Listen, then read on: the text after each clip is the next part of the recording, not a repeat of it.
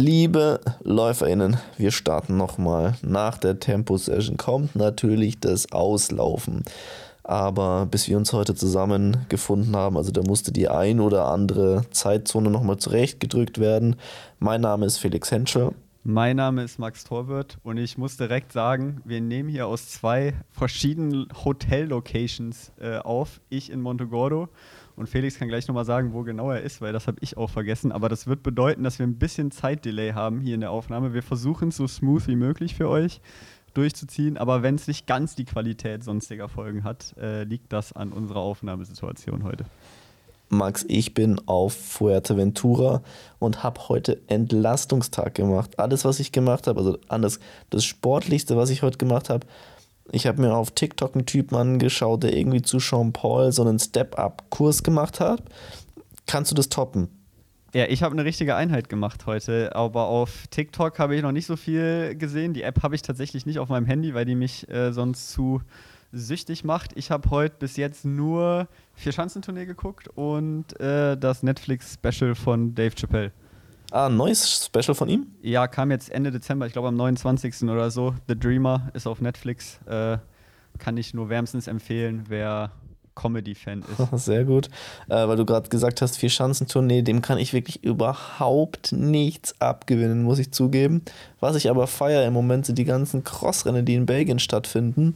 Ähm, ich hatte ja mit der Hanna schon drüber gesprochen im letzten Podcast. Also das ist nach wie vor ähm, eigentlich teilweise auch aus läuferischer Sicht ganz interessant, weil es doch auch immer wieder Streckenabschnitte gibt, teilweise verblüffend lange, wo die einfach mit ihrem Fahrrad durch die Gegend laufen müssen, weil es einfach so absurd matschig ist.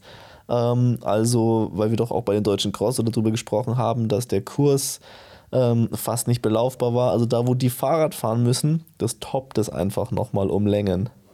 Ja, die Crossrennen sind da schon krass. Und ist auch immer wieder für mich die Frage, also müssen wir jetzt nicht noch äh, das zehnte Mal drüber reden, aber die Stimmung, die da ist und die Leute, die da für die Radrennen rauskommen, also wenn wir das mal auf den Crosskursen, äh, also Lauf-Crosskursen der Welt hätten, wäre das auf jeden Fall äh, ja, schon, schon sehr cool.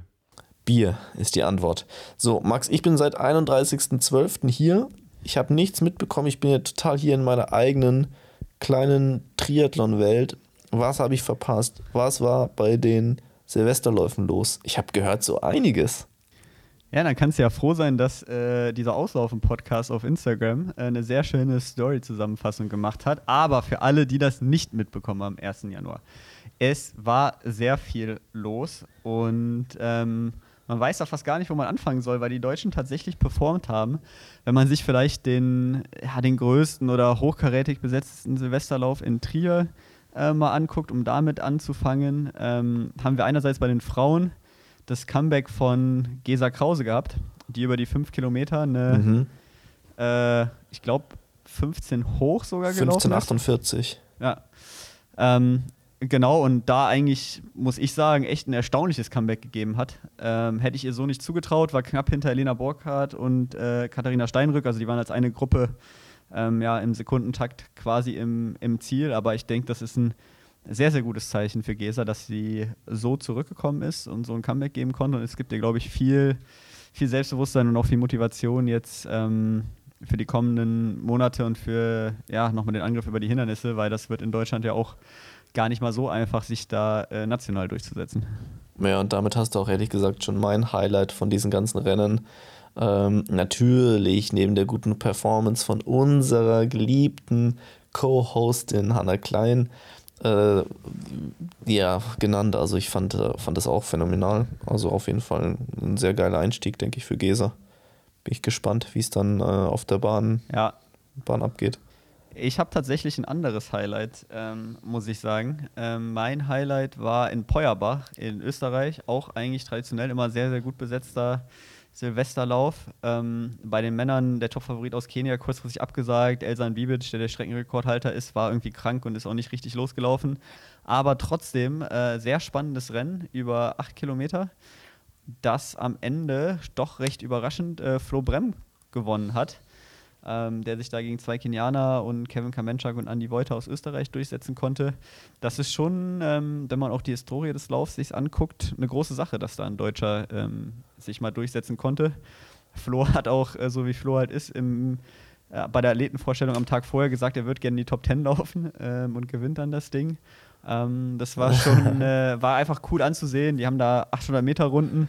Ähm, hatte einfach eine sehr spannende Renndynamik auch. Und wer das live verfolgt hat, weiß äh, vielleicht, wovon ich rede. Aber mh, das war einfach ein überraschender, schöner Erfolg, ähm, der einfach auch schön, schön zum Ansehen war. Deswegen war das so ein bisschen äh, ja, mein Highlight von den, von den Silvesterläufen aus deutscher Sicht.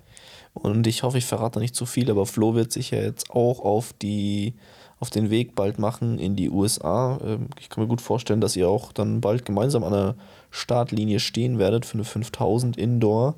Ähm, also denke ich, auch da ähm, kann er ähnlich wie Gesa wahrscheinlich Mut, Motivation, äh, Hoffnung herausschöpfen aus dem guten Rennergebnis.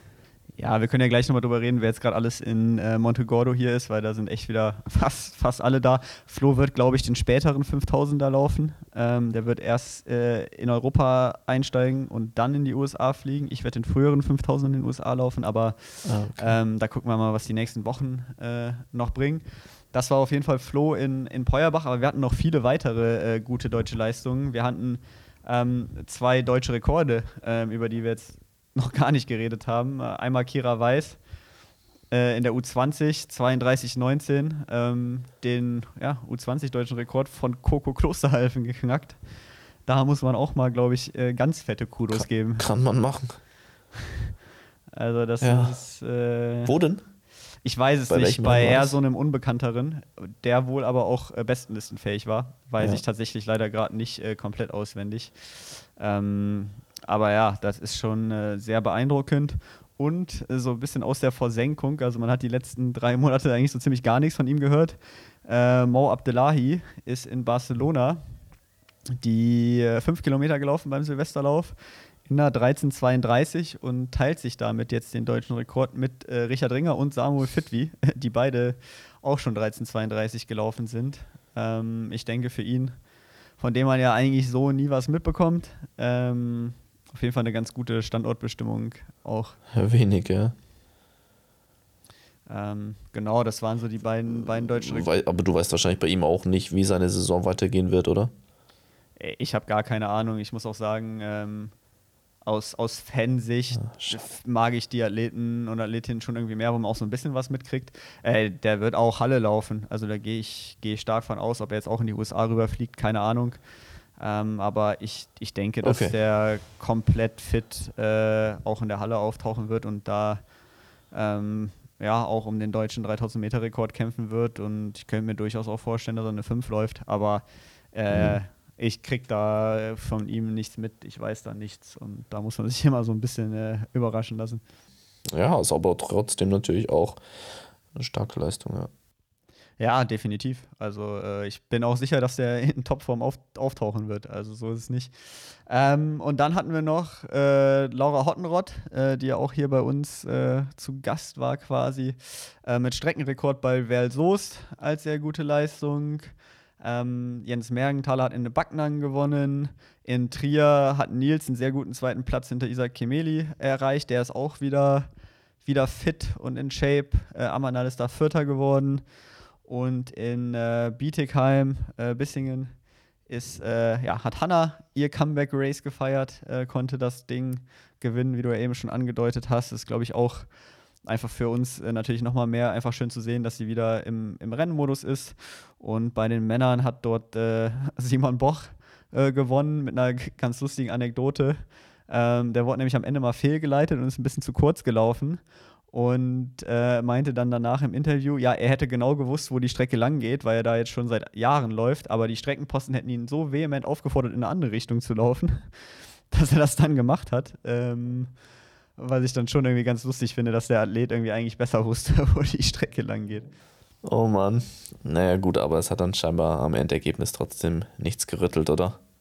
Nee, der hätte das auf jeden Fall gewonnen. Ähm, das war klar, aber hat es dann natürlich halt mit einem sehr deutlichen Vorsprung am Ende gewonnen und auch einer sehr schnellen Zeit auf der, ich glaube, es sind 10,85 Kilometer da auf der Strecke gewonnen, aber die kann man jetzt dann äh, nicht, ja. nicht ganz für ernst nehmen. Und dann, äh, genau, hatten wir auch noch international. Äh, Hendrik Pfeiffer ist Sechster geworden in Bozen äh, mit einer 29, 24, glaube ich. Und international auch in Barcelona Frauenweltrekord ähm, mit einer 14-13 gelaufen worden, auch auf der Strecke. Ähm, das fand ich schon auch, auch mal wieder sehr beeindruckend. Ich habe den Namen leider gerade auswendig nicht im Kopf. Ähm, vielleicht finde ich den noch eben schnell. Ähm, aber das ist natürlich auch wieder einfach eine Egaheo Taye. Ah nee, das war, die hatte vorher den Rekord und äh, Beatrice Chebet hat jetzt den neuen Weltrekord über 5 Kilometer in der 14.13. Okay, dann äh, bin ich jetzt gespannt, was in Montegordo los ist. Ich habe vorher noch eine Frage. Aus Barcelona, in dem, auch in dem 5-Kilometer-Rennen, wo Mo Vierter geworden ist, hat äh, Dominik Lobalo gewonnen. Hast mhm. du zufällig auf Instagram den Clip von seinem Zieleinlauf gesehen? Nee, habe ich nicht gesehen. Der, ist nämlich einfach eiskalt am Zielbanner vorbeigelaufen. So, wenn du dir so das Zieltor anguckst, sind drei Viertel davon mit dem Zielbanner und dann ein, ein so eine kleine Lücke. Ähm, und er ist einfach an diesem ausgestreckten Zielbanner vorbeigelaufen. Und dann siehst du nur, wie er so im Ziel ist, so die beiden äh, Frauen, die das Zielbanner halten, äh, wissen dann auch gar nicht mehr, was sie machen sollen. Ähm, war auf jeden Fall noch ein ganz lustiger Clip, ähm, den man so ein bisschen ja, sehen konnte auf, auf Instagram die letzten Tage. Habe ich nicht gesehen, aber ja, ist natürlich äh, dann für die Veranstalter schade. Aber haben sie bestimmt dann noch irgendwie, irgendwie gut hingedeichselt. Ich habe ja schon von Rennen gehört, da wurden die Zielbanner bei den Frauen vergessen, aber das muss irgendwie eine andere Sportart gewesen sein. Ähm, so, jetzt aber bitte. Äh, Insights, was ist los im Monte Grotto? Wer ist schon fit? Wer ist gut drauf? Ähm, wie groß ist der Prozentsatz der Leute, die sich eigentlich vorbereiten, also die so ein Trainingslager für ein Trainingslager machen? Weil ich, es, also da ist ja wirklich, ist ja fast kein Platz mehr da bei euch, oder? Ja, wir haben heute wieder die klassische Tausender-Einheit im Gelände gemacht und jetzt heute sind auch eigentlich fast alle angereist oder jetzt sind eigentlich alle da, die, die so kommen und es ist wirklich echt wieder voll und wir waren da, glaube ich, mit irgendwie 60 Deutschen und ein paar Österreichern oder vielleicht 50 Deutsche und ein paar Österreicher. Aber das hat echt wieder einfach richtig Spaß gemacht. Auch die äh, ja, komplett unterschiedlichen äh, Leistungslevel, Mann, Frau, egal. Ähm, und es sind einfach echt, und das wird auch schön, glaube ich, jetzt die nächsten Tage, einfach auch viele deutsche Spitzenathleten da. Also die, die Running Gags sind da mit Flo, mit Niki Buchholz, ähm, die werden auch sicherlich äh, gut Content machen. Die haben auch die Tausende Einheit mitgefilmt. Also da gern mal auf YouTube schauen die nächsten Tage. Da wird die bestimmt kommen. Dann ist ein äh, Marius Probst da, äh, Freddy Rupert ist da, ähm, Felten Schneider ist da, Nils Vogt ist da. Ähm, von den Frauen. Ach, darf ich da ganz kurz einhaken ja, mal? klar. Äh, du bist ja jetzt neuer Trainingspartner auch von Freddy Rupert, oder? Richtig, äh, Freddy ähm, ja, ist zur LAV Tübingen äh, gewechselt. Den werde ich auch, denke ich mal, nochmal verhaften, dass der irgendwann äh, ja, auch nochmal vors, vors Mikro kommt und wir mit ihm mal in Ruhe quatschen können. Aber ja, der ist, äh, ist zu uns gewechselt, ist für mich natürlich äh, sehr schön, da jemanden zu haben, der auf dem Niveau ist, weil Freddy auch underrated extrem stark auf den Ausdauerdistanzen ist. Also der ist jetzt auch im im Winter zwei so Low-Key-Rennen gelaufen. Einmal so 16 Kilometer Aachener Winterlaufserie, die profiliert ist, wo er 302er Schnitt durchgelaufen ist. Und jetzt auch beim Sil Silvesterlauf ist er auch in Aachen gelaufen. Das sind so ein bisschen krumme Strecken, 4,8 und 9,6. Der ist doppelt gestartet. Und die Jungs meinten auch so ein bisschen, dass es äh, auch da kurz war, aber da sind auch zwei sehr gute Zeiten gelaufen. Ähm, deswegen für mich natürlich sehr schön, auch schön, dass er jetzt hier mit im Trainingslager ist, weil Freddy jetzt auch nicht nach Tübingen gezogen ist oder so. Also der ähm, ist ja auch schon verheiratet und ähm, ah, okay, äh, bleibt da bei sich zu Hause, aber war jetzt schon im Herbst äh, für zwei Trainingsblöcke in Tübingen und ist jetzt eben mit im Montegordo. Und das ist natürlich schön, jemanden zu haben, der auch ähm, oder ich sag mal so, man spricht sich hier natürlich gut ab, dass man viel zusammen trainieren kann, das funktioniert auch. Der auch fit ist, ne? Nicht so wie der Rest bei dir. Ähm, nee, das wollte ich jetzt, das wollte ich jetzt gar nicht sagen, aber es ist einfach dieses, wenn du jemanden hast, der. Du wolltest es nicht sagen, aber. Nein, die sind, die sind schon noch alle fit. Aber ich, äh, ich meinte jetzt eher dieses, wenn jemand bei deiner. Nicht so fit wie du, ist ja klar. Ja, klar. Nee, wenn du bei der gleichen Trainerin bist, ähm, dann hast du natürlich zu 100% auch irgendwie ähm, ja, eine stimmige Planung. Und dann muss nicht mhm. immer abgestimmt werden, äh, dass man es irgendwie gleich macht oder irgendwie Trainer haben eine leicht unterschiedliche Vorstellung und da muss man immer gucken, ja, wer sich jetzt an wen anpasst. Und da jemanden zu haben, der ja quasi das gleiche System, das gleiche Konzept hat, ähm, ist einfach, einfach nett zu wissen. So, der wird auf jeden Fall die Einheiten mitmachen. Ähm ja, und ich glaube, was ja auch nicht zu verachten ist, ist der Effekt, wenn es bei einem von euch halt laufen wird, ne? In der Saison. Das wird ja dann die andere Person schon auch oder kann zumindest dazu führen, ähm, dass man sich das dann einfach mitreißen lässt, oder? Ja, das ist auf jeden Fall die Hoffnung. Ich meine, wir werden natürlich unterschiedliche Strecken dann, dann laufen am Ende, äh, gerade im Sommer. Und es ist dann schon so nochmal was anderes, wenn er jetzt vor Ort wäre in Tübingen. Ähm, der wird wahrscheinlich auch vor Ostern nochmal nach Südafrika ja. gehen, glaube ich, wenn ich es richtig habe, wo ich nicht mit hingehe. Also da sind wir dann schon noch ein bisschen getrennt voneinander. Das ändert es natürlich ein bisschen, aber äh, klar, das ist das Ziel. Das haben wir jetzt, glaube ich, im Herbst schon ganz gut geschafft, uns gegenseitig zu unterstützen und ein bisschen äh, nach vorne zu pushen. Und äh, für mich äh, ist es nur positiv, für die LAV ist es positiv. Ähm, die haben da jetzt schon ja auch ein paar Neuzugänge, auch noch mit Lisa Merkel, Linda Meyer auf, auf Frauenseite. Ähm, und deswegen ja, freut mich das einfach. Ja, cool, glaube ich. Ähm, bevor jetzt unser äh, Part in der Zweisamkeit zu lange wird, weil wir haben heute noch ähm, eine Gästin, ähm, jetzt ist mir meine Frage entfallen. Aber gibt es noch was anderes zu berichten aus äh, Monte Gordo? Ich habe ja so dazwischen gegrätscht. Wie lange bist du denn überhaupt dort? Ja, das ist, ist eine gute Frage tatsächlich, weil ich meine Pläne jetzt auch ein bisschen umstellen musste. Ich habe äh, beim letzten Dauerlauf an Weihnachten äh, uh. noch einen traditionellen Long Run gemacht ähm, mit Freunden. Und die letzten zwei, drei Kilometer ist mein Traktus links ein bisschen zugegangen. Und das ist die ganze letzte Woche nicht wirklich weggegangen, sodass ich erstmal am 27.12. hier hingeflogen bin und dann zwei Tage Laufpause von Isabel äh, verschrieben bekommen habe. Ähm, was natürlich erstmal ein bisschen nervig ähm, war und gerade Traktus ist ja auch so eine Geschichte. Ähm, da also Oberschenkel äh, links, Außenseite, was dann von der, von der Hüfte vom Gesäß aus kommt. So, das ist nichts Schlimmes, weil das halt nur was Muskuläres ist, aber das kann halt auch sehr hartnäckig sein, auch weil es nicht, nicht ganz so einfach ist zu dehnen, etc. Ähm, aber wir haben es jetzt ganz gut in Ja, ich habe das in, als Jugendlicher mal wirklich sechs, sieben, acht Wochen lang Probleme gehabt und auch solche, dass ich dann solche Probleme am Knieansatz sozusagen, so von diesem Sehnenbereich oder von dieser Sehnenplattenbereich, solche Schmerzen hatte, keine Chance. Also ja, wie du sagst, richtig, richtig fieses ähm, Phänomen. Ja, genau, deswegen, also an sich nichts Schlimmes, aber es kann halt hartnäckig sein und dann ist es schon irgendwo schlimm. Äh, Gerade vor der Hallensaison, wenn das halt so lange wie es bei dir damals dann äh, gedauert hat. Aber wir haben es ich glaube, mit unserer Erfahrung ähm, jetzt ganz gut in den Griff bekommen. Ähm, also haben es eigentlich wieder wegbekommen. Ich kann jetzt gerade ganz normal wieder laufen, war dann hier auch in Portugal beim Physio, aber hatte natürlich dann äh, jetzt zum Jahreswechsel erstmal so ein paar äh, Sorgenfalten auf der Stirn, weil das jetzt äh, natürlich nicht die Vorstellung war, die ich hatte. Und ursprünglich war der Plan, am 10. Januar in die USA zu fliegen, zwei Wochen in Phoenix zu machen, um sich schon mal ein bisschen an die Zeit anzupassen ähm, und dann rüber nach Boston zu fliegen. Und durch die Unterbrechung jetzt haben wir uns aber entschieden, dass wir einen drei Wochen Block hier in Montegordo machen und dann direkt nach Boston fliegen und diesen ja, Transatlantikflug in der Mitte irgendwie weglassen, weil das jetzt wieder alles zerstückelt hätte. Man hätte alles quetschen müssen und es wäre kein Rhythmus wieder reingekommen. Und deswegen bin ich am Ende, ich hab, muss das jetzt alles noch umbuchen und machen und tun, aber ich werde so drei Wochen hier sein, also bis zum 20., 21., 22. irgendwie so ist gerade der Plan. Und das Schöne ist, Nils wird auch so lange da sein. Äh, Freddy ist bis zum 17. da. Tom Förster wird, glaube ich, auch bis zum 17. da sein, wenn ich es äh, richtig im Kopf habe. Der, der Großteil der anderen wird bis zum 13., 14. hier sein. Also wir haben da, glaube ich, äh, ja, ganz gute Leute hier, äh, Trainingspartner für alles, was man braucht.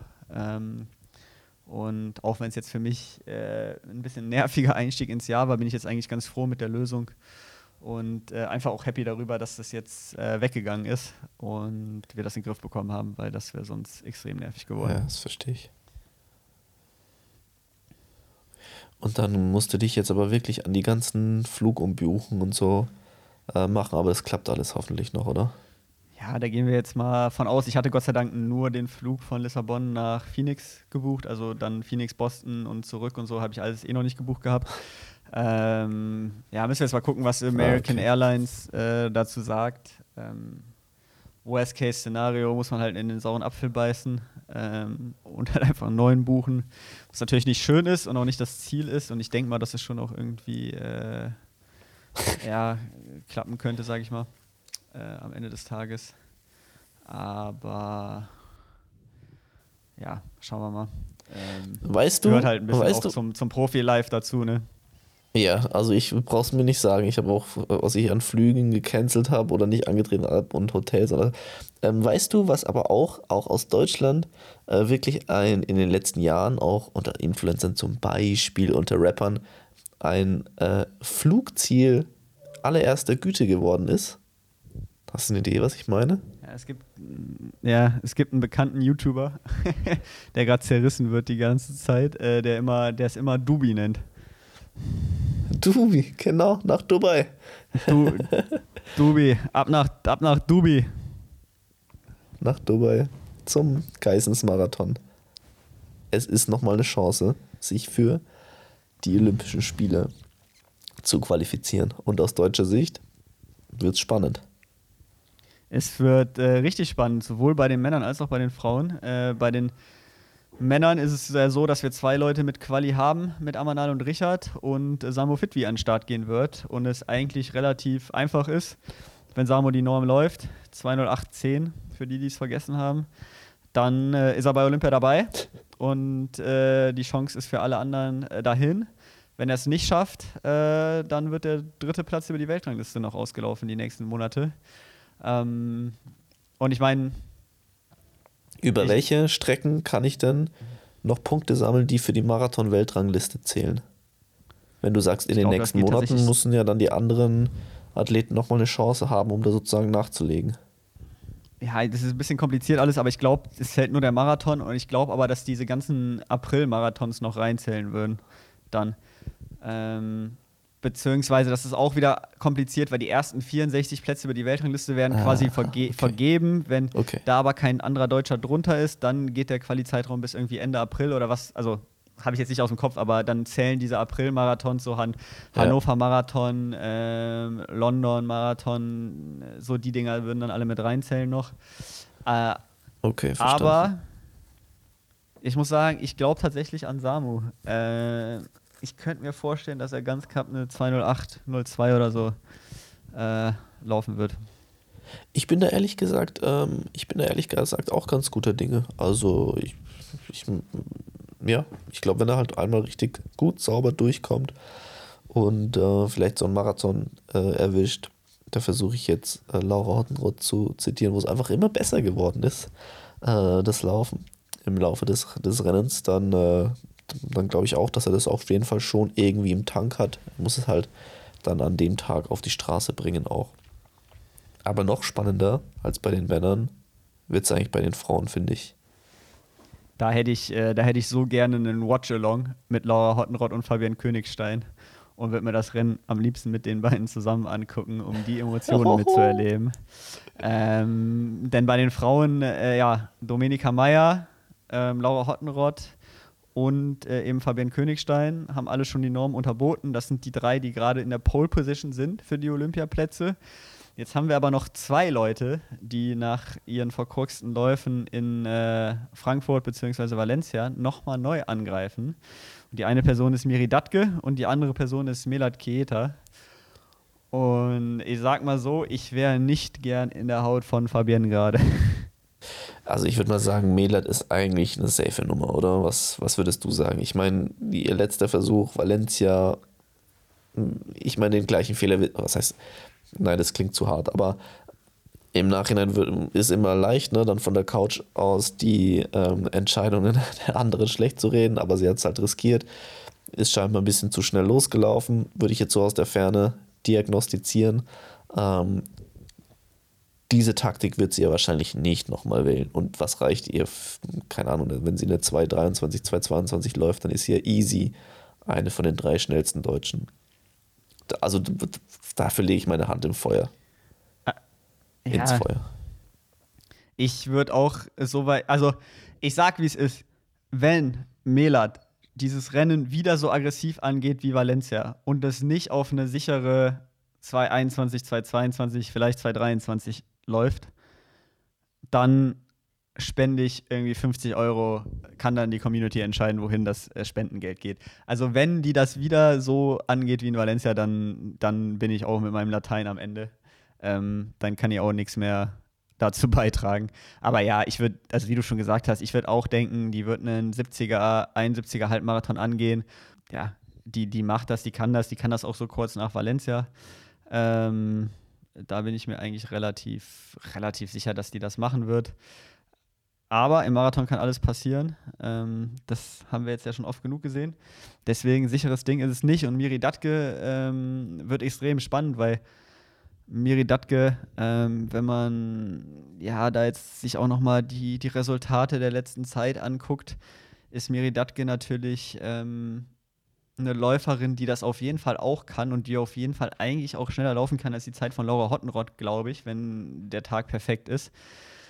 Aber wie es für sie wird nach Frankfurt, jetzt mit der Vorbereitung, mit dieser Kurzfristigkeit, mit dem Druck, da bin ich, äh, da bin ich sehr, sehr gespannt, ob Miri das äh, schaffen kann. Aber das Schöne ist, Felix, ähm, dass du ja die Chance hattest, mit, äh, mit Miri ein bisschen zu reden. Ja, genau. Und dann würde ich sagen, wir starten direkt in die Aufnahme mit Miriam Datke wie gesagt, äh, bei der Bewertung der, des Gesprächs bitte nicht vergessen, das war schon vor ein paar Wochen.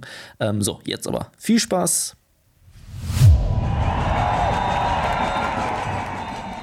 Herzlich willkommen, liebe LäuferInnen. Wir müssen nochmal los. Es geht zum Auslaufen. Mein Name ist Felix Henschel und heute begleitet mich Langstrecklerin Miriam Datke. Hi Miriam, wie geht's dir? Hi, hallo Felix. Mir geht's gut, Gott sei Dank. Ähm, mich hat es gerade nicht erwischt. ich habe dich jetzt mal als Langstrecklerin ähm, vorgestellt, weil ich es ehrlich gesagt selber jetzt auch nicht so einordnen kann. Wie ist jetzt bei dir die Lage? Ich meine, dein, ähm, dein Marathon-Herbst ist jetzt, glaube ich, nicht so gelaufen, wie du dir vielleicht gedacht hattest. Ähm, wenn ich es richtig im Kopf habe, musstest du krankheitsbedingt Berlin absagen hast dann Frankfurt ähm, gewählt als, als dein Shot sozusagen für die Quali für Olympia. Und ich glaube, da ähm, ja, waren die Bedingungen alles andere als gut. Äh, hol uns doch mal ab, wie jetzt deine Entscheidung gefallen ist. Wirst du noch Marathon laufen? Wirst du vielleicht über 10 Kilometer probieren oder 10.000 Meter probieren, ähm, nach Paris fahren zu können? Ähm, genau, und wie war so der Marathon-Herbst aus deiner Sicht? Ähm, also zu äh, deiner Frage quasi, ob man jetzt Langstreckler sagt oder dann Marathonläufer. Also ich würde mich noch als Langstrecklerin bezeichnen und ähm, sehe da auch noch in erster Linie meinen Fokus, also auf den 10 und auch mal den Ma Halbmarathon. Ähm, so viele Marathons bin ich ja noch nicht gelaufen und ähm, ist, glaube ich, immer noch so eine Phase, wo man, glaube ich, viele Erfahrungen sammeln muss, ähm, viel dazu lernt, im Marathontraining, bei den Marathons jetzt in Frankfurt. Das war auf jeden Fall eine sehr, sehr harte Lehrstunde. Ähm, gehört dazu, war natürlich sehr hart und eine große Enttäuschung auch, aber ähm, ich glaube, insgesamt geht die Entwicklung in eine ganz gute Richtung und ähm, ich habe hab ja noch irgendwie was mit den 10.000 Metern vor und auch mit dem Halbmarathon und ich glaube, da sind meine Chancen auch nicht so schlecht. Okay, das heißt aber, du wirst nicht mehr, ähm, ich weiß gar nicht, was es noch, Tokio ist noch im Januar, glaube ich, und Dubai, glaube ich, ist auch noch ein, äh, wäre theoretisch auch noch möglich, in den Marathon zu laufen, aber das ist für dich definitiv jetzt keine Option mehr, noch, ein, noch einen Versuch auf der Straße zu wagen. Kein Kommentar, mal sehen. Achso, also du weißt das wirklich noch nicht? Oder ich weiß du willst es es nicht. Du weißt es nicht, okay. Alles klar, ah, schade. Naja, gut, ich habe natürlich gedacht, dass ich zumindest äh, dieses Wissen jetzt hier heute erlangen kann, aber mal gucken. Ich stelle die Frage später nochmal, vielleicht habe ich ja dann bessere Chancen. Ähm, alles klar, du bist ja vor ein paar Wochen auch jetzt oder Anfang Dezember schon wieder ein 15er gelaufen. Ähm, da hast du Saisonpause gemacht, wie du es gemacht hättest, wenn du äh, in Frankfurt die Quali abgehakt hast? Äh, oder, oder bist du dann doch jetzt vielleicht ein bisschen früher eingestiegen ins Training auch schon wieder? Ähm, naja, mich hat es leider nach Frankfurt mit Corona erwischt. Deswegen hm. hatte ich quasi eine Saisonpause, die bestand aber aus äh, im Bett liegen und dann äh, wieder ganz langsam mit dem Sport anfangen. Ähm, ja, war jetzt auch nicht so, wie ich es mir vorgestellt habe. Ich wäre sehr gerne in Urlaub gefahren und letztlich war es halt ähm, Quarantäne. Ah, okay. Und da bist du nach zwei Wochen wieder eingestiegen. Ja, Plus, genau, circa ja. so. Aber ganz entspannt. Und okay. die 15 Kilometer ähm, bin ich ja in Niederlanden gelaufen. Und das war irgendwie so ein Ding, dass ich gesagt habe, ich muss mal wieder was nur so zum Spaß laufen, so ohne, ohne Druck. Ähm, ist ja auch irgendwie wichtig, weil gerade Frankfurt war vom Kopf her extrem hart und ähm, dann fragt man sich natürlich schon so, oh Gott, warum macht man das? Erst Berlin, dann ist man krank und dann quält man sich in Frankfurt durch und dann ist man danach auch krank, kann noch nicht mal irgendwie so richtig eine Saisonpause genießen. Das hat mich mental mhm. schon ziemlich fertig gemacht. Und dann dachte ich mir, mache ich mal wieder einen Lauf wirklich nur zum Spaß. Auch gerade die 15 Kilometer ist ja auch von der Zeit egal, was will man mit einer 15 Kilometer Zeit. Und ähm, das war dann irgendwie mal ganz nett. Okay. Äh, lass uns ein kleines bisschen, nee, oder nicht ein kleines bisschen, lass uns ein gutes Stück zurückspulen. Ähm, du bist ja eigentlich Berlinerin, startest aber für die LG Telis Finanz Regensburg, wohnst ja auch in Regensburg. Ähm, wohnst du noch im Athletenhaus oder bist du mittlerweile ausgezogen, umgezogen? Ich bin schon seit ein paar Jahren ausgezogen. Ähm, okay. Genau, die Anfänge waren aber im Athletenhaus. Und wenn ich es richtig verstanden hatte, warst du sozusagen in der letzten Schulstufe, also du hast Abi noch in Berlin geschrieben, aber hast schon in Regensburg gewohnt. Ist das richtig? Habe ich das richtig verstanden?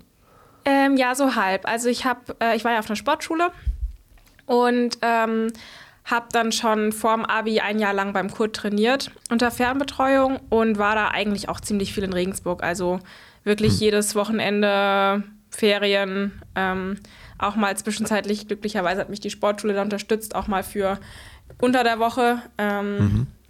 Und genau, da habe ich quasi schon so halb in Regensburg gewohnt. Und wie ist dein ähm, sportliches Setup jetzt? Also ähm, hast du klar die Vereinstrainingsgruppe, würde ich jetzt einfach mal davon ausgehen. Wie oft trainierst du da in der Gruppe oder wie viel, wie viel Begleitung hast du im Training durch andere Läufer, Läuferinnen? Mm, also mit, mit dem Team so richtig habe ich ähm, drei Trainingseinheiten wirklich mit dem, mit dem großen Verein, wo wir uns alle treffen. Also da sind dann auch ähm, die jüngeren Athleten da, also Schüler, die dann ähm, unter 16 sind zum Teil. Und ähm, einmal die Woche treffen wir uns noch zum Long Run äh, mit den Älteren quasi. Heißt vier Einheiten, die wirklich so mit dem Verein geregelt sind. Und die restlichen Einheiten mache ich entweder alleine oder schaue, dass ich mich mit jemandem verabrede aus der Gruppe. Genau. Was heißt die restlichen Einheiten? Was, ist, was war jetzt so dein Umfang in der Marathonvorbereitung vor Frankfurt, in der spezifischen mhm. Phase? Also es sind so zehn Laufeinheiten in der Woche, genau, und davon mhm. sind dann vier auf jeden Fall mit der Gruppe und die anderen sind mal so, mal so. Also da mache ich dann auch viel mal alleine, aber ab und zu passt es dann auch, dass ich zum Beispiel einen ruhigen Dauerlauf mit dem Simon machen kann. Mhm. Ähm, oder mit anderen Teamkollegen wie den Kayan, ja. Okay cool. Ähm, was würdest du denn selber als deinen größten sportlichen Erfolg bezeichnen? Das habe ich jetzt komplett, äh, Shame on me, habe ich komplett einfach mal ausgeklammert, all deine äh, Erfolge. Aber ich finde es auch immer schwierig zu sagen, ähm, das eine hat jetzt mehr Wert als das andere. Also ich weiß jetzt nicht, du hast ja, glaube ich, U23 Europatitel, ähm, dann den vierten Platz in München. Da würde ich halt sagen, da kennt man dich halt eher so aus dem Fernsehen. Kann ich mich nicht noch gut erinnern an das Rennen, aber sag mal selber, was würdest du sagen, waren so die Karriere-Highlights? Genau, in der U23 ähm, habe ich den zweiten Platz hinter der Alina gehabt.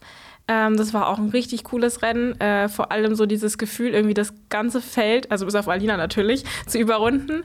Ähm, genau, und dann bei der U22, U20 hatte ich äh, einen EM-Titel. Über 5000. ich glaube so über 5000, genau.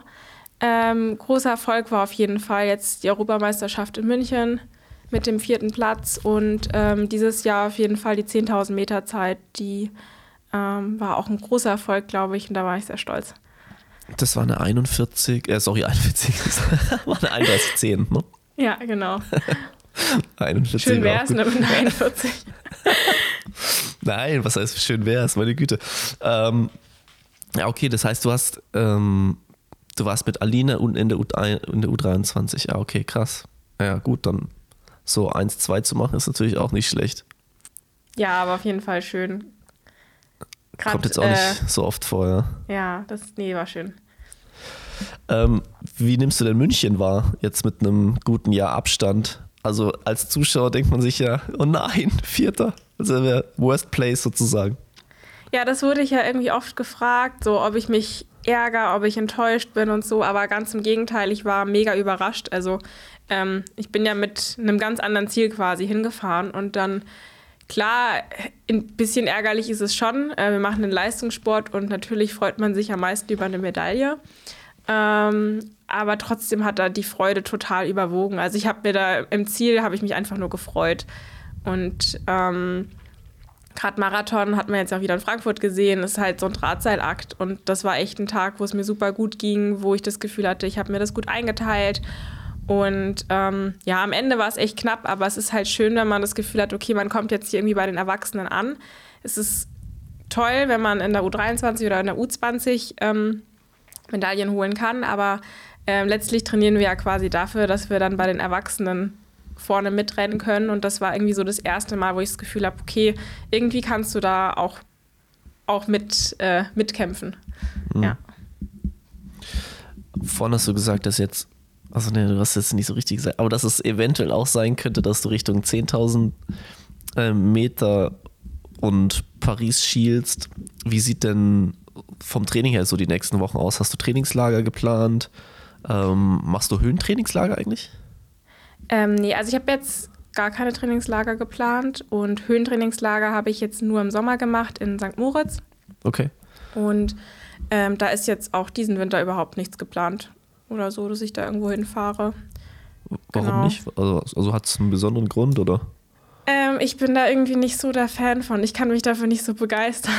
Also ich bin irgendwie so ähm, am liebsten daheim und kriege auch schnell mhm. Heimweh und ich mag es auch nicht so extrem in dieser Laufbubble zu sein. Also ich mag das irgendwie mal rauszukommen und einfach andere Dinge zu machen, die überhaupt nichts mit dem Laufen zu tun haben. Und ähm, genau, dann habe ich ja noch einen Hund und den möchte ich auch nicht so ewig lang alleine lassen. Mhm.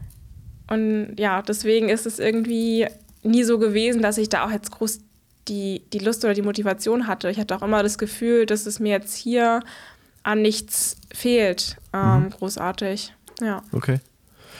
Ja, das finde ich schon spannend, weil ich meine, ich würde sagen, wenn man sich den Trend anschaut und so ein bisschen guckt, was andere Nationen machen, hat man schon ja, würde ich schon sagen, die Tendenz dahin, dass irgendwie so um die Höhe fast kein Drumrum kommen mehr ist. Ne? Aber wie du sagst, klar, ich meine, das Gesamtsetup muss ja auch passen. passen. Und ähm, ja, wie mit Haustier dann wahrscheinlich auch nicht einfacher gerade. Ähm, aber verfolgst du sonst da irgendwie so, wie soll man sagen, so technische Erneuerungen oder irgendwie so, so Gadgets im Laufbereich, in der Trainingsentwicklung? Ähm, oder ist eher so, dass du sagst, okay, ich mache mein Training und dann lade ich das irgendwie hoch, trage es im Trainingstagebuch ein und dann kümmere ich mich um andere Sachen? Also ich lade es noch nicht mal hoch. Ich habe noch nicht mal so eine, ich habe keine App, ich habe weder Strava noch Garmin oder sonst irgendwas. Also ich bin Wahnsinn. da irgendwie, ich, ja, ich kann mich tats tatsächlich nicht so riesig für so Gadgets begeistern. Ähm, mhm. Gerade noch so für die Schuhe, aber so ähm, dass ich mich da jetzt groß über irgendwelche Spielereien informiere, die mich vielleicht ein bisschen schneller machen könnten, mache ich tatsächlich nicht. Also es ist auch natürlich, äh, da ist der Sinn dahinter und ähm, ich würde da auch niemals die Wissenschaft dahinter abstreiten, aber es ist mhm. einfach so, dass ich daran nicht so die große Freude habe und solange ich mich so jetzt gerade wohlfühle und irgendwie vorankomme, äh, passt es für mich. Und wenn sich dann irgendwie was ergibt oder wenn ähm, ich da irgendwie neuen Input kriege. Gerade von Simon kriege ich zum Beispiel immer ganz viel Input. Ähm, Gerade mit, was hat er jetzt, so ein Höhenzelt? Ähm, ja, dann, sehr gut, ne? das wäre eine Option. genau, dann, äh, klar, höre ich mir das halt auch an und denke mir, ja, okay, vielleicht schaue ich mir das mal bei ihm an und so. Und ja. dann kriege ich da schon so ein bisschen was mit. Oder die Meni lässt mich mal in ihre Reboots liegen oder so. Mhm. Und ähm, dann kann ich ja schauen, was, was mich interessiert oder wo ich sage, okay, da tue ich vielleicht auch was rein investieren, aber tatsächlich ist da jetzt so der, der innere Antrieb von mir bei so Sachen nicht so groß gegeben. Aber vielleicht ändert sich das ja auch noch. Ja, habe ja noch ein bisschen Zeit. Ja, sehr gut, hoffentlich. Weil du gerade gesagt hast, Antrieb. Also, was ich mir wirklich schrecklich vorstelle. Wenn du sagst, wann macht ihr Long Run? Samstag, Sonntag, Freitag? Äh, ja, Samstag oder Sonntag. Samstag oder Sonntag. Dann läufst du da irgendwie so eineinhalb, vielleicht zwei, vielleicht ein bisschen mehr Stunden. Und dann liegst du irgendwie auf dem Sofa. Und früher oder später wirst du nochmal rausmachen zum Gassi gehen. Also wirklich, da würden mich keine zehn Pferde mehr rauskriegen. Also davor wirklich Hut ab. Dein Hund ist aber jetzt auch keine Rasse, die so mit wenig, also da reicht jetzt nicht einmal um Block gehen, ne? Nee, nee, da wird dir die, die, die Bude zerlegen. Ähm, ja, mir macht das, also das ist ja zum Beispiel so ein, so ein Projekt oder so ein Hobby, was mir halt einfach super viel Spaß macht. Ich beschäftige mich gerne mit dem Thema Hunde. Ich ähm, mache sehr gerne was mit dem Hank. Hank, so heißt er. Ist ein Ridgeback und ähm, deswegen ist es gar nicht so klar. Im Long Run, wenn du müde bist, äh, kostet es natürlich manchmal ein bisschen Überwindung, aber sowas plant man dann ja auch. Dann machen wir am Tag zuvor ein bisschen mehr und dann ähm, machen wir am Long Run-Tag zusammen den Mittagsschlaf. Also ich habe da auch ähm, klar selber natürlich dran gearbeitet, dass er so wird, aber auch vielleicht ein bisschen Glück, dass er eine große Liebe für Mittagsschlaf hat und für den ist das eine absolute Selbstverständlichkeit dass wenn ich dann vom Longrun zurückkomme, wir erstmal auf der Couch bleiben. Und dann äh, gehen wir erst am, am Nachmittag nochmal und ist ja auch für die Regeneration manchmal gar nicht mal so schlecht. Dann gehe ich tatsächlich mit ihm auch nochmal so 30 Minuten traben oder so. Hat ja. er nochmal Bewegung und ähm, ich habe aktive Regeneration. Was für ein Tempo ist so? Also 30 Minuten am Stück laufen klappt auch, wenn man jetzt keine anderen Hunde trifft oder muss ist viel so Stop and Go? Ähm, anfangs war es tatsächlich viel Stop and Go, aber er hat jetzt gerade so in den letzten zwei Monaten viel Fortschritte gemacht. Ähm, er ist ja noch sehr jung, heißt, wir mussten ja jetzt auch warten, bis er ähm, viel gewachsen ist. Ähm, er wächst wahrscheinlich noch so ein bisschen, zumindest muskulär, in die Breite. Und da muss man auch ein bisschen aufpassen. Ähm, aber so mit Stop and Go ist mit, mittlerweile tatsächlich gar kein Problem mehr. Der hat es schon gecheckt, äh, wann wird gelaufen und äh, wann kann er schnüffeln. Und ähm, wenn man das von Anfang an konsequent unterbindet, ist das auch kein Problem. Am besten ist es natürlich ohne Leine. Äh, da macht er dann ordentlich Meter und ich äh, muss ihn immer mal wieder zum Warten bewegen, weil ich dann nicht hinterherkomme. Und was für eine Pace ist es dann, die du läufst ungefähr mit ihm? Naja, wenn wir jetzt so regenerativ laufen, ist das 5-Minuten-Schnitt. Also das ist nicht schnell. Nee aber es belastet ihn auch nicht aus, oder? Also eine halbe Stunde. Also das ist jetzt schon so ein, ich, also ich bin überhaupt kein Hundemensch. Nur über meine Schwiegereltern hatte ich überhaupt mal Kontakt. Mit, näher mit einem Hund als, muss ich auch zugeben, dass meistens wenn man irgendwie Tempoläufe macht im Stadtpark, Hunde fallen eher negativ aus. Äh, aber, jetzt nochmal, wie heißen die? Ähm, nicht Hatchback, Ridgeback, genau. Hatchback ja. ist, glaube ich, eine Autoart. ähm, da habe ich mir mal ein paar Videos angeschaut. Das sind, die können auch so, die kann man auch als Jagdhund abrichten. Ne? Die sind richtig schnell und kräftig. Genau, das ist eine Jagdhundrasse und äh, dementsprechend haben sie ja auch Power. Wenn ich ihn ohne Leine lasse, ist er deutlich früher fertig, weil er dann halt immer hin und her und schnüffelt. Und wenn mhm. wir ähm, gemütlich zusammenlaufen, da ist es eigentlich für ihn also natürlich ist es auch irgendwie anstrengend, aber es ist eine angenehme Anstrengung. Also gerade wo es jetzt übelst kalt war, war er froh, wenn wir ein bisschen getrabt sind, statt gemütlich zu schlendern, weil er dann halt friert. Ja, weil er ähm, mit, okay. Aber ja, es ist nicht nur, ist natürlich nicht nur Bewegung, nicht nur das Laufen, sondern da braucht natürlich auch Kopfarbeit. Und wenn man das dann macht, dann ist es auch echt kein Thema, dass man dann nach dem Long Run sagt, äh, nee, wir schlafen jetzt auch. Der hat ich weiß nicht, manchmal gibt es Tage, da sind wir um 14 Uhr, haben, waren wir draußen richtig und dann schläft er von 14 Uhr an dem Tag bis zum nächsten Tag um 8 Uhr, pennt er da nur. Also. Ich muss zugeben, aus irgendwelchen Gründen bin ich äh, in TikTok in der Hundeerziehungsbubble gelandet. Ich bin da immer tiefer reingeschlittert. Also auf dem Papier kenne ich mich ziemlich gut aus, würde ich jetzt einfach mal so äh, behaupten, aber was natürlich einfach komplett erlogen ist. Ähm, Okay, also Laufen, äh, dann haben wir das Hundethema quasi auch schon abgehakt. Ähm, und du studierst aber immer noch, oder was heißt immer noch? Entschuldigung, anders, ich formuliere das anders. Du studierst Teilzeit und wenn ich durchgerechnet habe, dann solltest du auch noch nicht fertig sein. Ist das richtig? Also immer noch ist absolut berechtigt dieser Kommentar. also man könnte es deutlich schneller machen, als ich es gerade mache. Ähm, eigentlich habe ich gedacht, ja, du solltest dann mal Ende nächsten Jahres fertig sein. Aber vielleicht wird es dann doch noch mal ein halbes Jahr länger. Ähm, ja, genau. Ich studiere International Management an der Hochschule Ansbach. Das ist auch für Spitzensportler ausgelegt, der Studiengang. und ähm, dementsprechend auch äh, toleriert oder auch unterstützt, wenn man dann sagt, man macht vor ähm, Saisonhöhepunkten einfach ein bisschen weniger und zieht das in die Länge. Genau. Ah, ich kenne einige äh, Läuferinnen, die da äh, ihren Bachelor und oder auch Master gemacht haben. Also ich glaube, ähm, ist schon relativ, relativ bekannt, wenn man weiß, Studium in Ansbach, dann weiß man Bescheid, dass es auch mal ein bisschen relaxter zur Sache gehen kann. Genau, ist bekannt, dass die Leute dann ewig lang studieren. Ja, aber es ist halt, es ist eine coole Möglichkeit. Ne? Man kann ähm, einfach dann auch, wenn man sagt, okay, man ist jetzt verletzt oder so, weil das habe ich mir halt jetzt auch gedacht, solange ich halt gerade gut laufen kann, mache ich ein bisschen weniger. Früher oder später kommt immer der Punkt, wo man eine Verletzung hat. Das lässt sich nicht vermeiden. Ja. Glaube ich, also irgendwann kommt bei jedem, glaube ich, der Punkt und dann kann ja. man sich auch einfach mal ein halbes Jahr wieder mehr darauf konzentrieren und da Vollgas geben. Und dann, wenn es wieder gut geht, wieder ein bisschen weniger machen. Ja.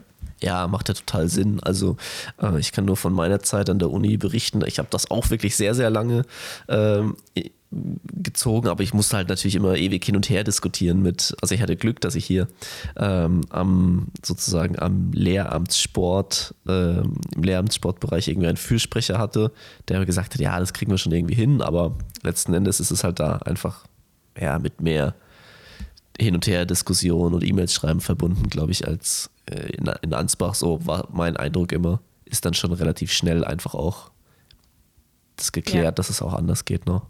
Auf jeden Fall. Ich hatte ja davor ähm, Jura äh, angefangen zu studieren okay, und da war es eben auch dieses, dass eh dann Prüfungstermine mit Wettkämpfen, Trainingslager kollidieren und dann kannst du betteln, betteln, betteln, aber irgendwie hat das dann auch nicht funktioniert und dann hatte ich da auch irgendwie keinen Nerv mehr für.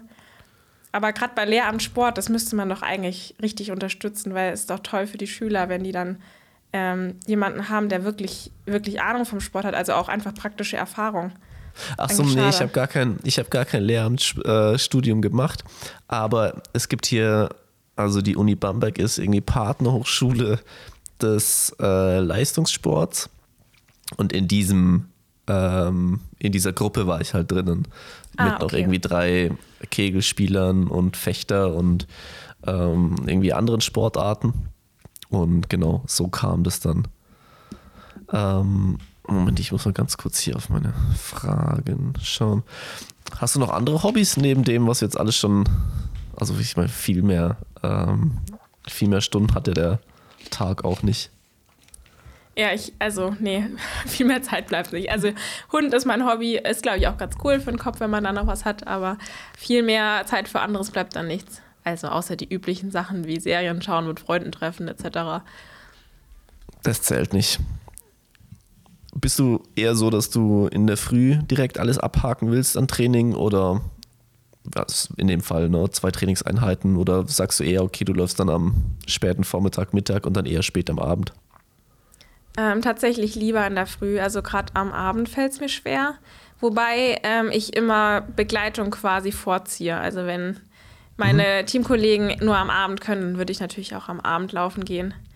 Okay. Aber grundsätzlich am liebsten in der Früh. Ähm, jetzt ist ja Regensburg schon irgendwie seit Jahren als Laufhochburg bekannt. Wie würdest du es denn einschätzen? Ich meine, du kommst aus Berlin, da kommt es natürlich auch total drauf an, wo man wohnt. Immer wenn ich in Berlin bin, habe ich jetzt nicht so das Gefühl, es ist sehr förderlich für, äh, sagen wir mal so, für einen Dauerlauf ohne große Ampelstops. Musst du, wie gesagt, schon entweder irgendwo hinfahren oder wirklich in, in einer guten Ecke wohnen. Ähm, wie würdest du da Regensburg einschätzen? Oder, oder läufst du quasi an der Donau hoch und runter? Ähm, nee, da ist Regensburg tatsächlich echt ganz gut. Also wir wohnen ähm, direkt an einem Feldweg, der dann auch in den Wald führt und ich habe die Wahl zwischen eben Feldweg laufen, über Felder durch einen Park oder ähm, dann einfach direkt in zwei große Wälder, was echt, echt super ist. Ähm, aber ansonsten laufen wir sehr, sehr viel an der Donau. Wir können auch am Regen laufen, wir können an der Naab laufen. Das ist halt echt ganz gut, dass man flach laufen kann an den Flüssen, aber auf der anderen Seite auch profiliert im Wald. Und ähm, das hat man natürlich in Berlin in dem Ausmaß nicht. Klar, es gibt den Grunewald und man kann natürlich auch an der Havel laufen. Ähm, aber so ist es in Regensburg schon praktischer. Man hat vor allem viel kürzere Fahrtwege. Also in Berlin war das ja immer so ein Rumgefahre und Ähm, Gerade mit dem Auto ist es ja scheiße im Stadtverkehr. Hm. Und ähm, hier fahre ich dann halt mal eine Viertelstunde irgendwo anders hin, ähm, um dann ein bisschen Abwechslung zu haben. Das ist schon ganz cool. Ähm, vielleicht jetzt ein bisschen Regensburger Insider, aber die ein oder anderen Regensburger oder ehemaligen hören ja zu. Ähm, wie viele Runden drehst du im Moment auf den Winzerer Höhen? Oder gar nicht mehr so in? Ähm, fünf. Gerade sind es fünf. Dreimal die Woche? Nee, wir machen das nur einmal die Woche. Oh, Winzerer ähm, ist in aller Regel einmal die Woche. Vielleicht Okay. ausnahmsweise mal zweimal, aber eigentlich ist es einmal die Woche. Ähm, und dann gibt es auch mal Wochen, wo wir es nicht machen, aber. und was für ein Programm? Oder was ist dein Ähm, Liebstes? Also eigentlich bin ich kein Riesenfan von den Winzerern, weil es so eine Strecke ist, entweder fühlt man sich wirklich gut und dann macht es auch Spaß. Aber wenn du nicht so, nicht so gut fit bist gerade, dann ist es so richtig scheiße. Also finde ich zumindest. Ich habe dann gar keinen Spaß. Vor allem ist es halt immer die gleiche kleine Runde. Ähm, ich glaube, am liebsten habe ich es, wenn ich nur die Anstiege schnell laufen muss. Also Okay. Anstiege schnell und sonst halt locker. Das mache ich am liebsten. Ähm, was ich gar nicht mag, ist, wenn kurz ragt, wir sollen so, das heißt irgendwie Rundenprogramm, wenn wir dann in der einen Runde quasi Minutenläufe machen sollen, in der nächsten Runde 1000, 1000 und darauf die Runde dann nur die Anstiege schnell oder so oder Dreiviertelrunde schnell und der Rest locker, weil ich da immer durcheinander komme. ähm, ja, das mag ich nicht so gerne.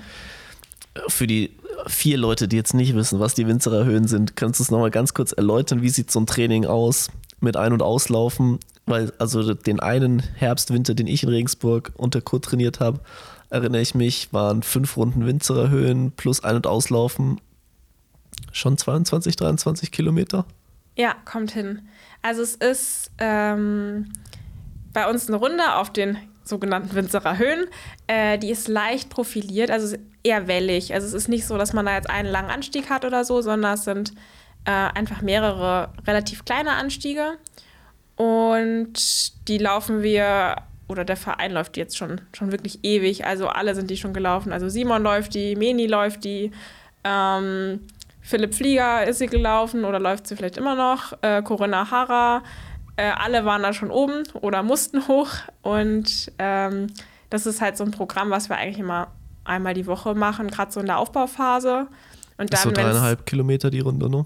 Ja, genau, circa, ich glaube 3,34 3, oder 3, sowas. ja. Ähm, und gerade jetzt, wenn es zu den Wettkämpfen hingeht, dann machen wir sie weniger, aber grundsätzlich ist es so eine typische Einheit bei uns. Und ich glaube, alle haben dann wahrscheinlich mal mit drei Runden angefangen. Ich meine, ich habe angefangen mit einer Runde, warten bis die anderen wiederkommen, dann nochmal eine Runde. Und ähm, jetzt für die Marathonläufer ähm, heißt es fünf Runden, wenn nicht sogar eine Vorbelastung davor und dann die fünf Runden. Oh, Okay, das heißt Vorbelastung dann noch im Flachen. Genau, ja. Wobei wir es auch schon andersherum hatten, dass wir oben fünf Runden und dann unten nochmal Dauerlauf, aber genau. Und dann ist immer noch, glaube ich, einlaufen so dreieinhalb bis vier Kilometer von den Umkleiden sozusagen bis da, da hoch, ne? Genau, ja. Kann sich dann auch ziehen nach fünf Runden, dann noch irgendwie da runterkommen. Ah, zumindest geht's bergab. Ja, das war anfangs ganz witzig, wo ich das erste Mal hoch musste mit den Jungs, mit, mit dem Tim und mit dem Simon äh, und mit dem Johnny damals, dachte ich, dass das Hochlaufen zu dem Berg schon die Programm ist- Einheit war. Und ich glaube, das ist, ging vielen so, dass sie dann mal dachten, okay, also das ist jetzt so das Programm, okay. Und dann ging es halt erst richtig los. Oder ich weiß auch noch, wo dann Kurt meinte, ich kannte die Runde nämlich noch nicht. Ja, ähm, dass der Johnny mal mit mir laufen soll, dass ich halt eine Begleitung habe, weil ich die Runde noch nicht so sicher konnte. Und wir sollten Minutenläufe machen und ich habe den Unterschied nicht mehr gemerkt zwischen schneller Minute und langsamer Minute und das ist dann schon echt bitter. Ja, also ich, ich, deswegen war ich vorhin so überrascht, dass du gesagt hast, nur einmal in der Woche. Ich bin mir ziemlich sicher, dass ich mindestens eine Woche hatte, wo wir Mo Montag, Mittwoch, Freitag ähm, da oben waren. Jetzt, ich glaube nicht jedes Mal fünf Runden, aber ähm, ja, schon finde ich irgendwie eine sehr kurzweilige Runde. Und ähm, ich habe mir hier in Bamberg auch quasi was ähnliches nachgebaut. Also finde ich schon irgendwie ähm, finde ich schon eine sehr smarte Sache. Ne? Gerade durch diese ganzen Rhythmuswechsel finde ich es gerade so für die, ähm, also zumindest ich bin da schon immer zügig gelaufen, aber halt nie so, dass es so richtig ins Laktat ging. Ich weiß nicht, wie ihr die Programme mittlerweile macht oder wie du sie machst, aber es ist ja schon eher so, dass man vielleicht mal an die Schwelle ranläuft, aber es ist jetzt nicht so, dass du total ins, ins Laktat reinläufst, oder? Ja, man kann da eigentlich ziemlich gut auch sehr schnell laufen, wenn man, wenn man in Form ist. Mhm. Ähm, es ist halt was anderes, als wenn man sagt, man läuft eine größere profilierte Runde, wo man wirklich längere Anstiege hat. Dann kannst du natürlich ja. nicht mit so Schwung hoch. Aber die Winzerer macht es halt gerade aus, dass du so ein bisschen den Schwung mitnehmen kannst und ähm, gar nicht so jetzt am Anstieg dann dich hochschleppst oder hochackerst, sondern dass du wirklich schnell hochrollen kannst runter auch einfach rollen lassen und dann kommt quasi schon wieder der nächste Anstieg, dass du gar nicht so dieses, ich schleppe mich jetzt da so einen ewig langen Berg hoch hast und halt die Geschwindigkeit halten kannst. Das ist halt ganz cool. Du hast es ja auch vorhin schon mal gesagt, ähm, dass dann auch bei den Vereinstrainings also sozusagen die Schüler, Schülerinnen, also der Nachwuchs auch mit dabei ist. Ähm, hast du das Gefühl, das gibt dir auch irgendwie was oder denkst du dir manchmal, oh, warum ist es so voll schon wieder hier bei der, beim Training? Äh, nee, eigentlich finde ich es echt ganz schön. Es ist auch irgendwie, also ich komme mir da tatsächlich manchmal alt vor, obwohl ich nicht alt bin, aber es ist halt irgendwie ganz süß dann zu sehen, wie die halt, wie wir früher quasi auch einfach nach der Schule ins Training gekommen sind, auch manchmal gar keine Ahnung haben, was dann heute ansteht und sich einfach halt freuen, dass sie dann mit den Mädels in der Umkleide quatschen können und ähm, das ist, ist irgendwie eine ganz schöne Abwechslung, äh, weil die das mit einer mit einer anderen Leichtigkeit einfach noch machen. Mhm. Und auf der anderen Seite dann sich auch immer so freuen über unsere äh, Leistungen von den Älteren quasi und ähm, uns dann auch so ein bisschen bewundern und überrascht sind, was man dann so alles erreichen kann, wenn man dran bleibt. Also es ist, äh, ich freue mich da immer sehr, ja. Besser als dann da irgendwo alleine zu hocken. ja, das stimmt schon. Aber ich meine, wenn man so andere Profi Gruppen sieht, ist ja dann doch meistens ein sehr überschaubare Gruppen. Also dann hast du vielleicht mal ein Dutzend Leute, das ist schon viel, würde ich sagen. Ähm, schaust du da, was, was andere, ähm, was so in anderen Gruppen los ist? Ich meine, gerade jetzt im Frauenbereich, vor allen Dingen im Marathon, ja schon die deutsche, also die innerdeutsche Konkurrenz schon echt sehr stark. Ne? Also ich denke, das, das ist schon krass, die Entwicklung da in den letzten Jahren. Äh, hast ja sogar im eigenen Verein die härteste Konkurrenz quasi. Wie, wie blickst du so auf den Frauenlaufsport oder auch auf den deutschen Frauenlaufsport? Ähm, also zu dem Thema Team noch. Also tatsächlich habe ich da jetzt auch nicht so die, die großen Einblicke, wie das jetzt in den Profiteams äh, so abläuft. Ähm, ich glaube, genau, Konkurrenz belebt das Geschäft. Es, ist, ähm, es zieht einen ja auch irgendwie mit. Aber letztlich ist es halt doch so, dass man halt einfach schauen muss, wo sind, wo sind die eigenen Grenzen, was, mhm. was kann man, man leisten, was ist das Größtmögliche, was man halt aus seinem Körper und ähm, ja, aus seinem Körper halt rausholen kann. Ähm, und klar, mit, bei Meni ist es natürlich richtig cool, weil sie halt bei mir mit dem Team ist und wir dann äh, zumindest einmal die Woche zusammen trainieren können. Bei den anderen weiß ich natürlich nicht so, was sie alles trainieren. Da habe ich nicht so die, die Einblicke. Ähm, aber ich glaube, es ist auf jeden Fall cool, dass wir jetzt in Deutschland da so ein, äh, so ein Niveau auch einfach haben und ähm, uns dann bei Meisterschaften überhaupt nicht verstecken brauchen. Ähm, das heißt, ihr macht dann die, ähm, also einmal in der Woche auch dann das gleiche Programm weitestgehend oder seht ihr euch dann beim Ein- und Auslaufen nur? Ähm, also wenn wir das gleiche Programm machen, dann kommt halt Meni am Wochenende reingefahren. Weil sie hat halt okay. halt eine relativ lange Anreise, also mhm. Stunde. Mhm. Ähm, für eine Einheit ist ja schon lang und dann ähm, fährt sie am, am Sonntag oder am Samstag für, für den Long Run. Ja. Ah, okay. Manchmal auch ein zweites Mal die Woche. Also es kommt immer so drauf an, wo wir gerade im Training stehen. Ähm, genau, jetzt gerade so in der Marathonvorbereitung war es auch zweimal. Okay, wenn wir jetzt davon ausgehen, dass ihr da dann oft gemeinsam gelaufen seid oder gemeinsam gestartet habt und ihr auch viel äh, zusammen trainiert habt, dann wäre ja das Gedankenexperiment schon, würde ja die Frage aufwerfen, ob du mit einer ähnlichen Zeit wie ihrer Endzeit dann wahrscheinlich auch gerechnet hast. Ähm, ja, war mein Ziel. Ähm, aber ja, ich meine, klar kann man schon immer ein Stück weit aus dem Training rausschließen, aber Wettkampf ist halt trotzdem Wettkampf. Mhm. Und äh, man muss dann die Leistung abrufen können. Äh, und Meni äh, ist knallhart, die ist eine super Wettkampfläuferin. Ähm, Also ja, ich, es war schon mein Ziel, aber es hat nicht gereicht. Alles klar. Ähm, ja, ich, wenn ich jetzt nochmal frage, ob du jetzt noch einen frühen Marathon läufst, dann kriege ich dich, kriege ich immer noch keine Antwort, ne? Nee. alles klar. Ähm, aber du wirst irgendwie in Paris an den Start gehen, wenn alles gut läuft. Ja, ich hoffe, ich hoffe es doch. Ähm, aber trotzdem ist es ja auch so, dass wir ja noch ähm, die Europameisterschaft haben, die natürlich auch ein Ziel ist, Ja, weil wir um da Gottes Willen, die ja. Möglichkeit haben, auch vorne mitzulaufen. Und sollte es nicht klappen mit Paris, dann ähm, liegt da halt der volle Fokus drauf. Und dann muss ich mich vielleicht, muss ich mich nochmal gedulden und hoffen, dass es dann vier Jahre später geht. Okay, alles klar. Das wäre dann schon die Anschlussfrage. Wo sind die dann? Die, weißt du es auswendig? Ja, wahrscheinlich schon, ne? 228 Ich glaube, in in den USA, oder? LA. Ja, ich Kann glaube das sein? schon. Ja, ich glaube auch. Das sollte ich eigentlich wissen. Das schreibe ich mir nur aus, das, auf, das muss ich rausfinden. Ähm, alles klar, Miriam.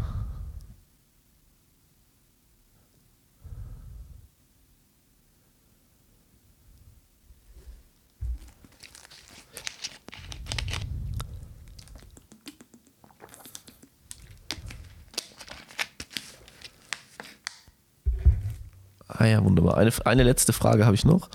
Ähm, wenn du die Möglichkeit hättest, dir sozusagen einen Job im Profiläuferinnenalltag abnehmen zu lassen, was wäre das? Würdest du sagen, okay, dann stelle ich mir auf jeden Fall einen Privatkoch ein oder sagst, du läufst nur noch in ordentlich zusammengelegten Laufsocken los? Was wäre was wär so die Sache? Oder ein Physio jeden Tag?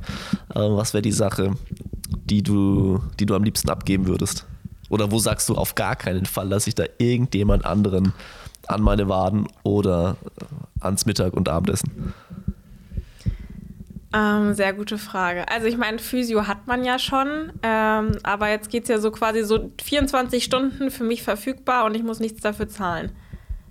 Ne, doch, du musst schon dafür zahlen. Also die Leute arbeiten nicht umsonst. Ne, ne. Ach so. Ja gut, da, dann würde ich dafür, glaube ich, kein Geld. Dann würde ich die Sachen alle selber machen, weil das kann ich mir nicht leisten. Aber ich glaube, Koch finde ich grundsätzlich ganz praktisch. Ja. Also würdest du schon sagen, also natürlich, ne, die Menschen müssen bezahlt werden, aber wir spielen das Gedankenspiel natürlich schon in einer Welt, wo, wir, Okay. wo das alles gesettelt ist, ne? also das ist kein Problem. Ähm, Frau Datke kann einstellen, so, das ist Ja, die Frage, also wer wird glaub- eingestellt? Koch fände ich Hammer. Aber ich bin gerade am überlegen, ob so, so, ein, so eine grundsätzliche Assistenz, also so mich im Auto rumfahren, Steuererklärung machen, fände Okay. ich auch nicht schlecht. Okay. So für diesen Papierkram, auf den ich gar keinen Bock habe. Ja. Da kannst du halt zumindest immer gut. sagen beim Finanzamt, du kannst sagen, mein Hund hat's gegessen. genau. Ähm, schön wär's. Ja, oh, da schwanke ich jetzt wirklich. Aber nee, doch, ich bleib beim Koch. Weil dann, es ist halt auch noch mal was anderes geschmacklich und so. Also wenn das jemand so richtig gut kann. Ja, Koch. Wunderbar. Also wir haben ähm, neulich schon im Auslaufen-Podcast eine, eine Kochstelle für äh, Hannah Klein ausgeschrieben, weil also auf Basis ihrer Instagram-Posts kann die wirklich gar nicht kochen. Die kriegt eine Paprika klein geschnitten. Ähm, also von daher wäre das sozusagen auch deine Wahl. Wunderbar. Ja. Also so schlimm ist es bei mir, glaube ich, nicht. Ja, ich glaube bei Hannah auch nicht so schlimm, wie wir dargestellt haben. Nee, es wäre auf jeden Fall, also vor allem hätte man da nicht immer so diese, diesen Stress zu überlegen, was kocht man jetzt. Und dann, wenn man mit einem leeren Magen vom Training kommt, dann sinkt die Stimmung ganz schlimm und ja. Ich stelle mir das auch, also ne, ich stelle mir das oft vor, ach, wie wäre, wenn. Aber ich glaube, das ist schon wirklich sehr nice, wenn du auch vom Training nach Hause kommst und du, da steht ja dann schon was auf dem Tisch, ne? Also das ist schon, glaube ich, ist schon, Wobei glaube ich ich, sehr Beispiel, nice. Ich habe es zum Beispiel so gemacht, dass ich bin ja nicht nochmal im Sommer nach St. Moritz gefahren. Und dann dachte ich mir, aber das Geld, was ich mir jetzt spare, das gebe ich jetzt, selbst wenn es nur die Hälfte ist, für Essen bestellen und Essen zu mitnehmen Mhm. aus. Und das ist halt schon sowas, was halt den Alltag dann ein bisschen entspannter macht, wenn man dann äh, ich habe da bei in der Nähe vom Physio so einen, so einen Bowl-Laden oder so, wenn man sich dann so eine Bowl mitnimmt und dann äh, vielleicht noch dachte, eine Thai-Massage so- oder so. Eine Domino's Pizza Flatrate. genau. Äh, ich habe mir dann immer Burger King und Pizza gegönnt. Deswegen ist es in Frankfurt auch so gut gelaufen. Ja, okay. Ähm, Das wäre ein Ansatz vielleicht mal, Miri. Genau. Ja, nee, das mache ich dann schon auch mal, um mir so ein bisschen Zeit zu sparen Ja. oder ja, Zeit und Mühe. Bequemlichkeit. Macht Sinn. Äh, vielen Dank, dass du dir Zeit genommen hast, um mit mir eine Runde auslaufen zu gehen. Und ähm, dann, also ich weiß noch nicht, wann die Folge rauskommt, aber ich wünsche dir trotzdem schon mal frohe Weihnachten, guten Rutsch und bin dann gespannt, ähm, wann wir erfahren werden, wo deine nächsten Rennen sind. Ähm, kannst du schon sagen, wann das klar kommt, beziehungsweise wann das an die Öffentlichkeit kommen wird, äh, was deine nächsten Pläne sind? Ich denke mal so Anfang Januar. Alles klar, okay, dann muss die Folge vorher rauskommen. Alright, gut. In diesem Okay. Sinne, cool. Bis Vielen dann. Dank. Ciao, ciao. Ciao.